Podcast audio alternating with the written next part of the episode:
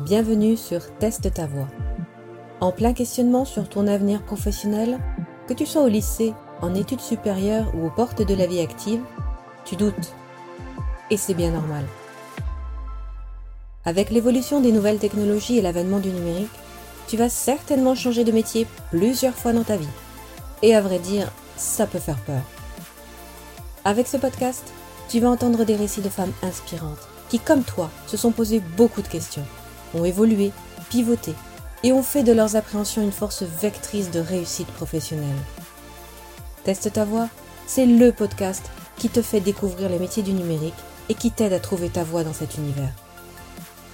Je suis Anaïs Calmont, fondatrice de Try et j'accompagne les jeunes femmes à transformer leurs qualités personnelles en compétences professionnelles, à tester leur choix d'orientation dans la vraie vie.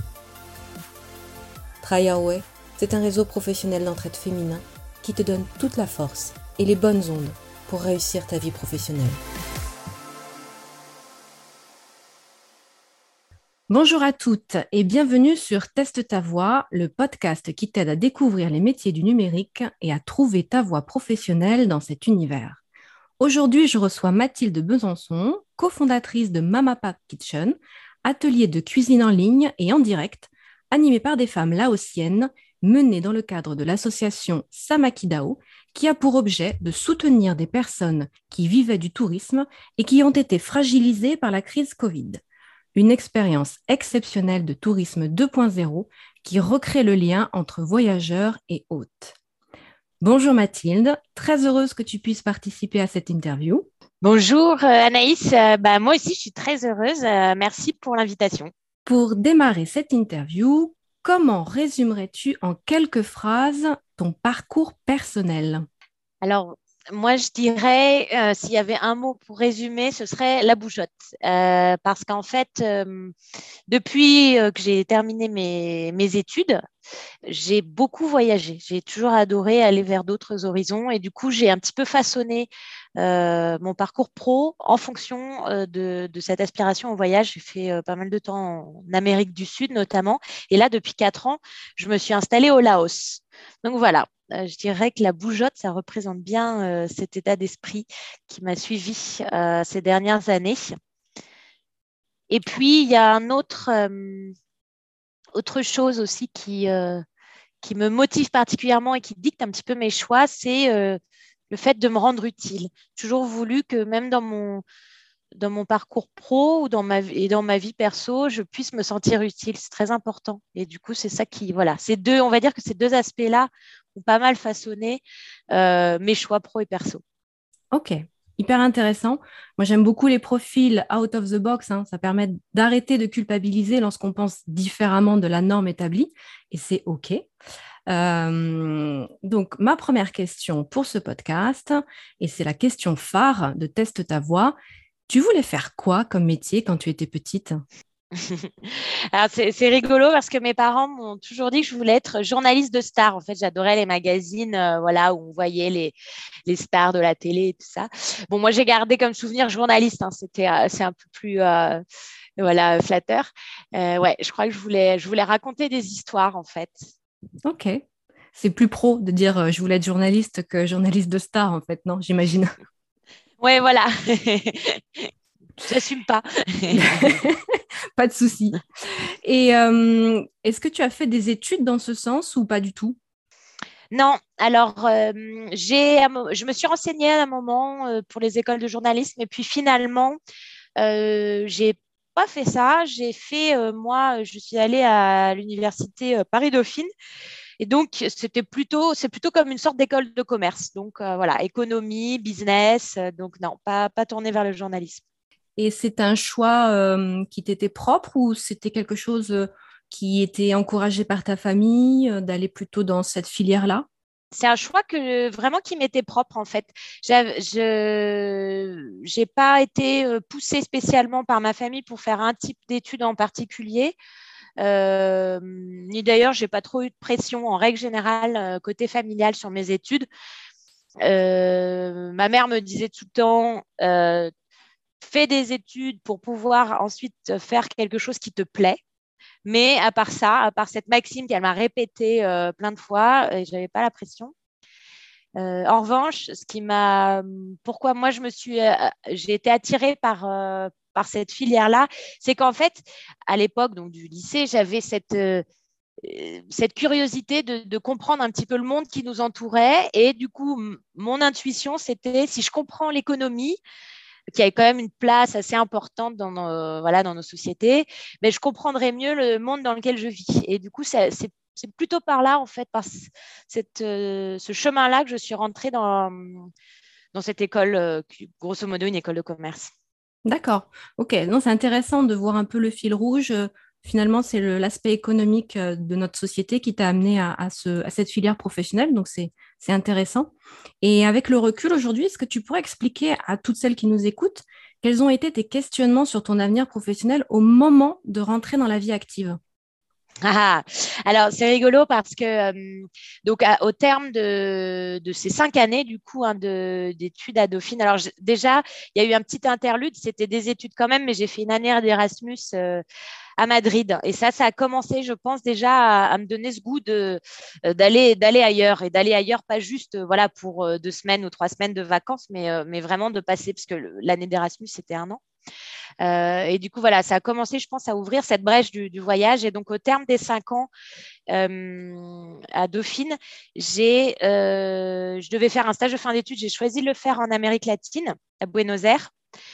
Et en fait, de là, j'étais avec une copine et de là, on s'est dit non, mais c'est pas possible. On devait rentrer en fin d'année. Il allait faire froid en France et tout. Et on devait en plus chercher notre premier boulot. Et ça nous a pas trop donné envie. Donc en fait, on a commencé à voyager. Euh, on, a, fait le tour de l'Amérique du Sud en sac à dos. Et en fait, quand on est rentré en France pour cause de, on n'avait plus trop le budget, finalement, les premières questions qu'on s'est posées, c'est il faut qu'on trouve un job. Ce ne sera pas forcément le job de toute une vie, mais il faut qu'on trouve un job pour, euh, quelques mois pour pouvoir repartir sur les routes rapidement. Donc, en fait, voilà, c'était, c'était, une entrée dans la vie active qui était plutôt motivée par, pour des raisons financières, pour, euh, voilà, pour aller plus loin dans les voyages et du coup, est-ce qu'il y avait quand même euh, des choses très spécifiques qui t'intéressaient dans ta vie, dans les débuts de ta vie professionnelle? Eh bien, alors, en fait, euh, mine de rien, je, disais qu'effectivement, ma motivation, c'était aussi de, voilà, de pouvoir euh, financer ces voyages. Mais en vérité, j'étais quand même aussi un petit peu exigeante, même si c'était un emploi à trouver pour, pour un temps défini. Je voulais quand même que ça me plaise.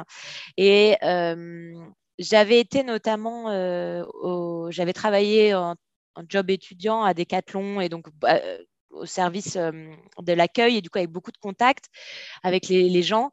Et j'ai choisi de prendre un boulot qui avait un petit peu cet aspect-là chez Mythique, donc le site de rencontre hein, français qui est assez connu.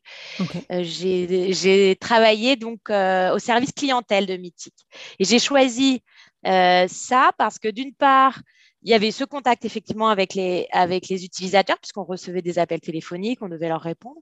En plus, aussi et surtout parce que l'ambiance était vraiment sympa. Et ça, c'était vraiment un critère euh, qui est important pour moi euh, dans le travail, c'est d'avoir une ambiance qui est, euh, ben voilà, par exemple, c'est un peu le, je, vais, caricaturer un petit peu, euh, voilà, comme on pourrait imaginer les boîtes américaines où tout le monde se tutoie, euh, c'est une ambiance jeune, et ça j'aimais bien en fait, euh, voilà, surtout en sortant des études, c'était un peu une prolongation de la vie étudiante presque dans le monde du travail.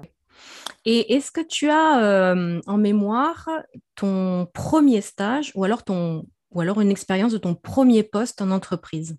Bah justement, alors il y, a plusieurs choses qui me reviennent. Déjà, euh, ce qui m'avait, euh, ce qui a été fondamental, mine de rien, ça n'a pas duré du tout longtemps, mais juste avant de rentrer chez Mythique, j'ai fait une petite mission d'intérim euh, dans une, agence de communication sur les Champs-Élysées, et j'étais, je devais être hôtesse d'accueil, voilà, et c'était un, un, univers très feutré, c'était à la direction. Euh, il fallait être tiré à quatre épingles, euh, voilà, très attention, rien qui dépasse et tout. Et en fait, ça m'a presque traumatisée. Je m'en souviens encore très vivement. Euh, et je me suis, c'est pour ça que je suis allée ensuite, que j'ai postulé chez Mythique parce que c'était tout l'inverse. Comme je disais, c'était ambiance voilà, jeune, décontracté, tout le monde se tutoie, venez comme vous êtes. Je me souviens, la, personne qui était en charge du recrutement nous avait fait un peu la pub en disant vous pouvez venir en short. Enfin, voilà. Et, je pense que ça, ça a été, ça a été déterminant. C'est de me dire, j'ai pas envie de m'embêter dans un boulot où il faut être voilà, en costume, tiré à quatre épingles. Et je crois que c'est ça qui a déterminé le fait que je me suis retrouvée finalement euh, dans une entreprise du numérique qui est euh, mythique et qui a été mon premier, euh, mes, qui ont été mes, mes, premiers vrais boulots en. Donc c'était congruent avec ce que tu recherchais, mais est-ce que ça a vraiment été concluant dans le sens où est-ce que tu as vraiment vécu ça de façon agréable, ton, tes tout débuts d'activité professionnelle, ou est-ce qu'il y a eu des petits couacs? Alors j'ai envie de dire, j'ai envie de répondre oui aux deux affirmations, c'est-à-dire que euh, c'est euh, oui, enfin j'ai un bon souvenir, j'ai un très bon souvenir de mon expérience chez Mythique notamment. En fait, j'ai fait un premier poste, euh, enfin un premier séjour chez eux pendant sept mois. Je suis repartie en Amérique latine et quand je suis revenue, j'ai repostulé pour qu'ils me reprennent. Donc, c'est qu'a priori, j'avais plutôt une bonne expérience. Enfin, voilà, c'était quelque chose qui me plaisait. En revanche, des couacs, il y en a, euh, d'aussi loin que je me souvienne de mon expérience professionnelle, je dirais qu'il y en a toujours. Et ça, pour moi, ça fait vraiment partie de l'existence, que ce soit d'ailleurs sur un plan personnel ou professionnel. Mais en l'occurrence, dans le monde de l'entreprise, il y a, d'autres choses qui se jouent qu'à l'extérieur.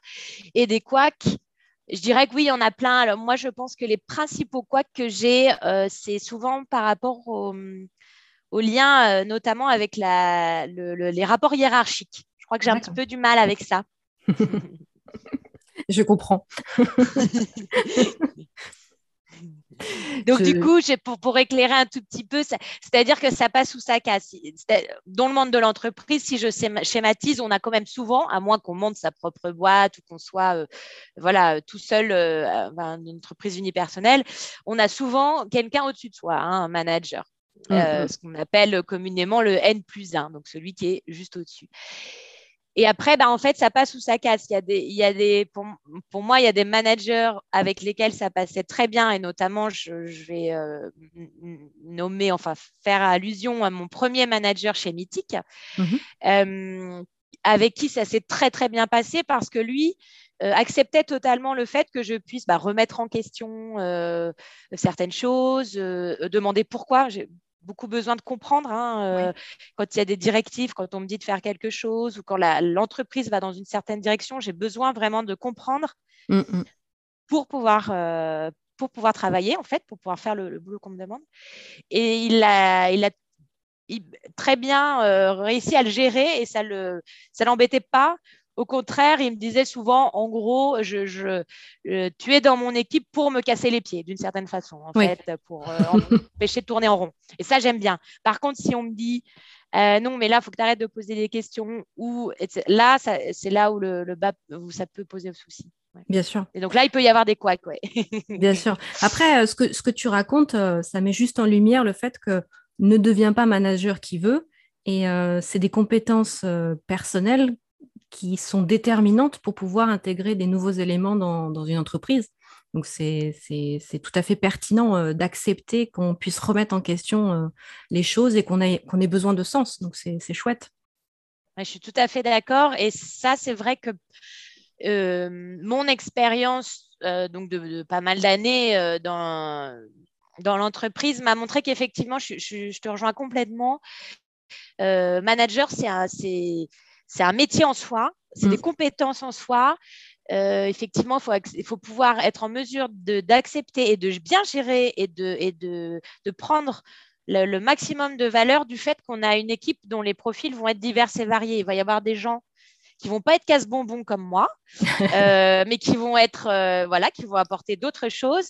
Et il faut arriver effectivement à composer avec la diversité et, et, voilà, de faire avancer au mieux. Et c'est vrai que moi, dans le monde de l'entreprise, qui parfois m'a un petit peu surprise, c'est que j'ai eu l'impression que, en fait, euh, souvent, l'avancée, on va dire, comment dire, le progrès, une carrière, le progrès d'une carrière passe souvent par le fait de devenir manager. Oui. Et je trouve que c'est un petit peu limitant parce qu'en fait, il y a des gens qui sont très bons, qui pourraient avoir des, des, promotions d'experts, en fait, dans leur domaine de spécialistes. Oui. Ils n'ont pas besoin d'avoir l'étiquette manager et au contraire, qui n'aimeraient pas forcément l'avoir, ou alors qui ne sont pas faits pour ça. Et du coup, voilà, moi, c'était mon petit, je trouve ça un petit peu dommage dans le monde de l'entreprise. C'est souvent, on survalorise uniquement les managers, alors qu'en fait, tout le monde n'a pas vocation à être manager. Et du coup, ça fait des gens qui s'y retrouvent dans ces postes-là, alors que peut-être ils auraient été mieux ailleurs, en fait. Tout à fait, tout à fait. Et il y a aussi un, phénomène, c'est que on, propulse des gens managers, mais qui ne sont managers de personne. Donc, euh, des fois, il y, a des aberrations où tu as le titre de manager, mais tu n'as pas d'équipe. Donc c'est ça n'a pas de sens, mais c'est pas grave, c'est l'entreprise qui fonctionne comme ça. Mais il faut le savoir. tout à fait. Et ça, effectivement, ça, confirme ce que, ce que je viens d'évoquer, c'est-à-dire que comme c'est, c'est un peu comme si c'était l'unique euh, euh, récompense en fait qu'on puisse donner à quelqu'un à titre honorifique. C'est ça. Euh, et, du coup, ça limite effectivement, et ça, voilà, ça fait des choses un petit peu incongrues comme tu viens de l'évoquer. Exactement. Et pour toutes celles qui nous écoutent, est-ce que tu aurais des tips à donner pour euh, éviter les pièges quand on fait ses premiers pas en entreprise? Ah là là, il y en a tellement. il y en a tellement. Et puis, euh, et puis je dirais, euh, il y a quelqu'un qui m'a dit ça il n'y a pas longtemps. L'expérience d'autrui est une lanterne qu'on porte derrière notre dos. Et je trouve ça assez intéressant. C'est-à-dire qu'en fait, on a beau parfois écouter les conseils des gens, on s'en rappelle surtout quand on est passé à travers une expérience un peu douloureuse. On se dit, ah tiens, elle a peut-être pas tort, Mathilde, quand elle a dit ça l'autre jour. en fait, je dirais je pense que vraiment, ce qui est important, à mon sens, c'est d'arriver à s'écouter et de faire les choix qu'on a envie de faire. Déjà, de ne pas faire les choix que d'autres voudraient qu'on fasse.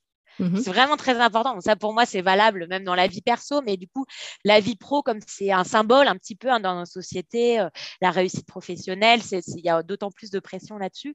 Donc, vraiment d'arriver à s'écouter euh, et de faire des choix en fonction de ce qu'on a vraiment envie, de ce qui vraiment, euh, voilà, nos, aspirations profondes.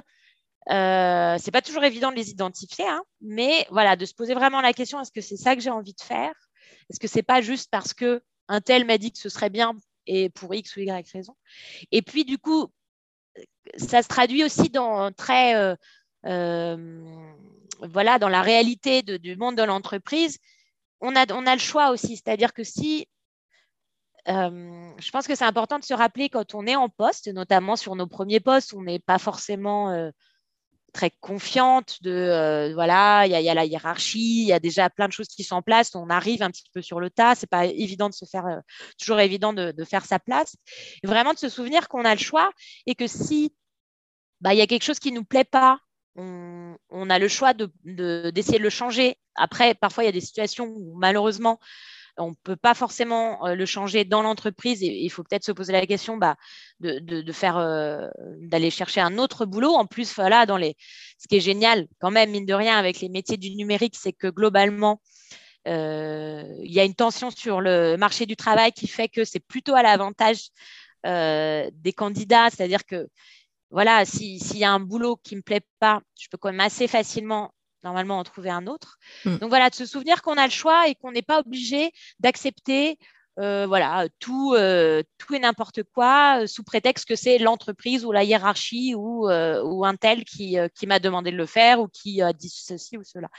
je trouve ça parfois un petit peu triste. J'ai constaté, en tout cas, j'ai eu l'impression dans, dans certaines expériences que j'ai eues, il y avait des gens qui se plaisaient pas forcément où ils étaient, mais qui, hésitaient, enfin voilà, qui prenaient euh, des années avant d'éventuellement se dire tiens, il faudrait peut-être que j'en change, mm. ou qui euh, acquiesçaient à certaines directives alors qu'ils n'étaient pas forcément d'accord. Je trouve ça un petit peu dommage parce qu'on passe beaucoup de temps euh, au travail, c'est comme une partie importante de notre vie. Oui. Et, et voilà, si on peut être au maximum épanoui, c'est quand même chouette. Et euh, rappelle-moi sur ton parcours professionnel, donc tu as été chez Mythic, euh, service client, mais après, je crois que tu as, un petit peu bifurqué sur, sur de la data, sur euh, business analyst, non, je crois? C'est ça, tout à fait. En fait, je me suis un peu retrouvée là, euh, pas par hasard, mais au gré du courant, on va dire. En fait, je ne connaissais pas du tout. Euh, moi, honnêtement, en plus, j'avais fait une école de commerce, donc euh, on n'avait pas forcément été familiarisé avec les métiers du numérique. Puis en plus, ils sont en perpétuelle évolution qui fait que voilà, le temps que les métiers soient créés, enfin voilà, on est toujours un petit peu à la traîne, j'imagine, en plus dans les programmes peut-être universitaires notamment. donc voilà, je n'étais pas du tout au courant de la plupart des métiers qui pouvaient exister dans le numérique. Comme j'ai dit tout à l'heure, je suis rentrée chez Mythique plus pour l'ambiance, le boulot qui était sympa, mais voilà. Et en fait, j'ai après le service client, au bout de quelques mois, j'ai été, j'ai fait un petit transfert dans un, service qui s'appelle en fait le service de police du site où en fait on s'occupe de s'assurer que tout se passe bien pour les membres euh, voilà qui chattent entre eux sur le site etc mais aussi euh, qui gèrent la fraude parce que parfois ça arrive qu'il y ait des faux profils etc et donc bah, il faut s'assurer de, de, ce qu'on appelle le scam donc des, arnaques en fait comme on pourrait recevoir sur nos emails perso sauf que là c'est à l'échelle du site euh, mythique. Et du coup donc s'assurer que tout ça est est limité au maximum pour que euh, voilà l'expérience sur le site soit, soit la plus sécurisée possible pour les, pour les participants. Et en fait, je me suis beaucoup intéressée, à, ça m'a passionné en fait tout ça, euh, la fraude principalement. Mhm. Et j'ai commencé, euh, j'ai commencé un petit peu à explorer, à me dire mais il y a peut-être il y a peut-être des choses qu'on peut, si on avait les chiffres derrière, bah tiens, c'est combien, ça représente combien de profils par mois qui s'inscrivent, des faux profils, combien de temps ils arrivent à rester sur le site avant qu'on les, avant exclue. Il y, avait plein de questions. Est-ce que c'est, euh, on, pouvait se dire, bah, tiens, est-ce que c'est des connexions de, depuis des, pays en particulier? Il y avait plein de questions autour de ça. Et en fait, ça a demandé, du coup, pour pouvoir répondre à ces questions, ça demande d'avoir des données derrière. Donc, de savoir, en gros, quand, quand quelqu'un fait quelque chose sur le site, en général, quand c'est un site notamment où il y a des interactions, comme le site de Mythique, on peut imaginer, il y a quelqu'un qui s'inscrit et ensuite qu'il envoie des messages, qui consulte des profils. Tout ça, c'est stocké quelque part dans une base de données. Donc, c'est des données après dans lesquelles on peut puiser pour faire ce genre d'analyse, pour répondre à ce genre de questions. Et c'est là que j'ai commencé à découvrir l'univers euh, de la data. Et euh, de fil en aiguille, donc j'ai demandé à avoir euh, accès à ces données, etc. Et de fil en aiguille, j'ai appris qu'il y avait un, service chez Mythic qui existait et donc qui était là dédié spécialement justement à, l'analyse de ces données. Et je me suis dit à Banco, il faut que je sois intégrée dans ce, service. Et du coup, j'ai postulé et j'ai été, euh, j'ai été chanceuse parce qu'ils m'ont, ils m'ont pris, donc, alors que je n'avais pas spécialement de compétences en fait dans ce domaine. j'étais juste intéressée, curieuse, j'aimais bien voilà, les, explorer ces données, à faire un petit peu de mathématiques, mais pas non plus à des niveaux de statisticien. Mmh et, et, j'ai, été, j'ai été acceptée et je me suis formée après avec l'aide de mes collègues, sur, euh, notamment euh, sur les débuts sur le SQL, qui est un langage qu'on se devait d'apprendre à cette époque-là. Je ne sais pas si c'est encore le, cas maintenant avec les nouveaux outils, mais qu'on se devait globalement d'apprendre pour pouvoir aller chercher les données. Quoi. Oui, les fameuses requêtes SQL. Tout à fait. Non, je crois que, je crois que ça n'est quasiment plus euh, enseigné parce que tous les outils no-code maintenant le font à notre place. Et c'est pas plus mal parce que c'était bien chiant en fait. Mais euh, donc du coup, toi, tu as évolué euh, finalement grâce à l'expérience professionnelle et quand tu étais en, en études, loin de toi d'imaginer que tu finirais business analyst à travailler de la data, j'imagine très loin. pour plusieurs raisons, parce que je n'avais absolument pas connaissance de l'existence de ces métiers. Je m'étais jamais réellement posé la question, euh, effectivement, mais euh, voilà, j'en avais aucune connaissance. Euh, j'avais pas euh, à Dauphine comme on avait un on a eu un enseignement assez généraliste il y a, on a étudié un tout petit peu l'informatique mais vraiment c'était une introduction pour euh, voilà se dire un peu comment ça pouvait la logique en fait qu'il pouvait y avoir mais vraiment survolé mais ça m'avait intéressé déjà à l'époque. Et aussi une autre raison, c'est rigolo parce qu'en fait, ma maman, enfin mes deux parents étaient informaticiens donc de, l'époque. Hein, euh, imaginez qu'ils euh, sont, ils sont nés dans les années 60, donc ça date pas d'hier. Et euh, ma maman ne euh, n'aimait pas du tout son boulot.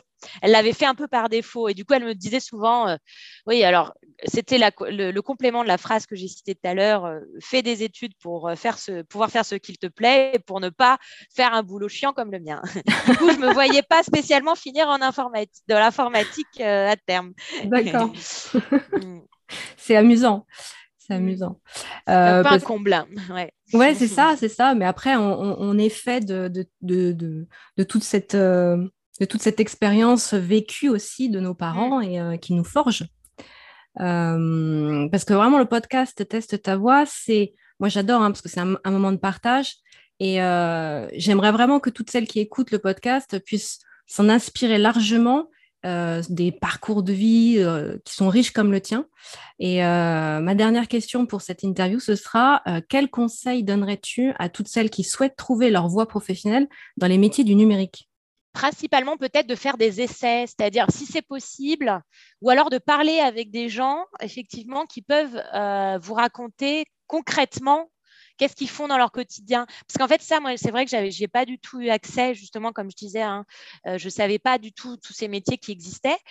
Peut-être que si quelqu'un m'avait parlé, euh, voilà, euh, je suis business analyst, voilà ce que je fais au quotidien, peut-être que ça m'aurait mis la puce à l'oreille et que je me serais tournée plutôt ou vers cette voie-là parce qu'en fait, euh, in fine, une fois que je me suis retrouvée dedans, enfin, c'était passionnant pour moi ce, boulot-là d'explorer. En fait, il y, avait un côté un petit peu euh, euh, aventurier de la donnée parce que voilà, on avait plein de questions, ou les gens dans l'entreprise avaient plein de questions, et nous, grâce aux données, on arrivait à trouver des éléments de réponse. Bref, si quelqu'un m'avait parlé de ce métier-là ou d'un autre, j'aurais ça très concrètement, en fait, d'avoir des exemples concrets, que ce soit peut-être en faisant des essais dans, une entreprise ou peut-être en parlant effectivement directement avec des gens pour avoir leur retour d'expérience et pour se dire, tiens, alors cette personne-là, elle aime son métier parce que ça lui apporte ça et ça. Est-ce que moi, c'est aussi, est-ce que c'est ça, ce à quoi j'aspire ou pas? Parce qu'en fait, on est, on est tous tellement singuliers. Oui. On a tous des goûts tellement différents. En fait, il n'y a, pas de, a pas un métier, une réponse universelle. Exactement. Et c'est tout l'intérêt de, l'association Try c'est vraiment euh, se mettre en condition, faire des stages d'observation le plus possible, découvrir des gens, découvrir des métiers, découvrir des industries. Et c'est comme ça qu'on arrive à trouver sa voie. Euh, Mathilde, merci beaucoup pour cette interview. Euh, merci pour ton témoignage et ton retour d'expérience. Euh, j'ai trouvé ça hyper inspirant et très concret.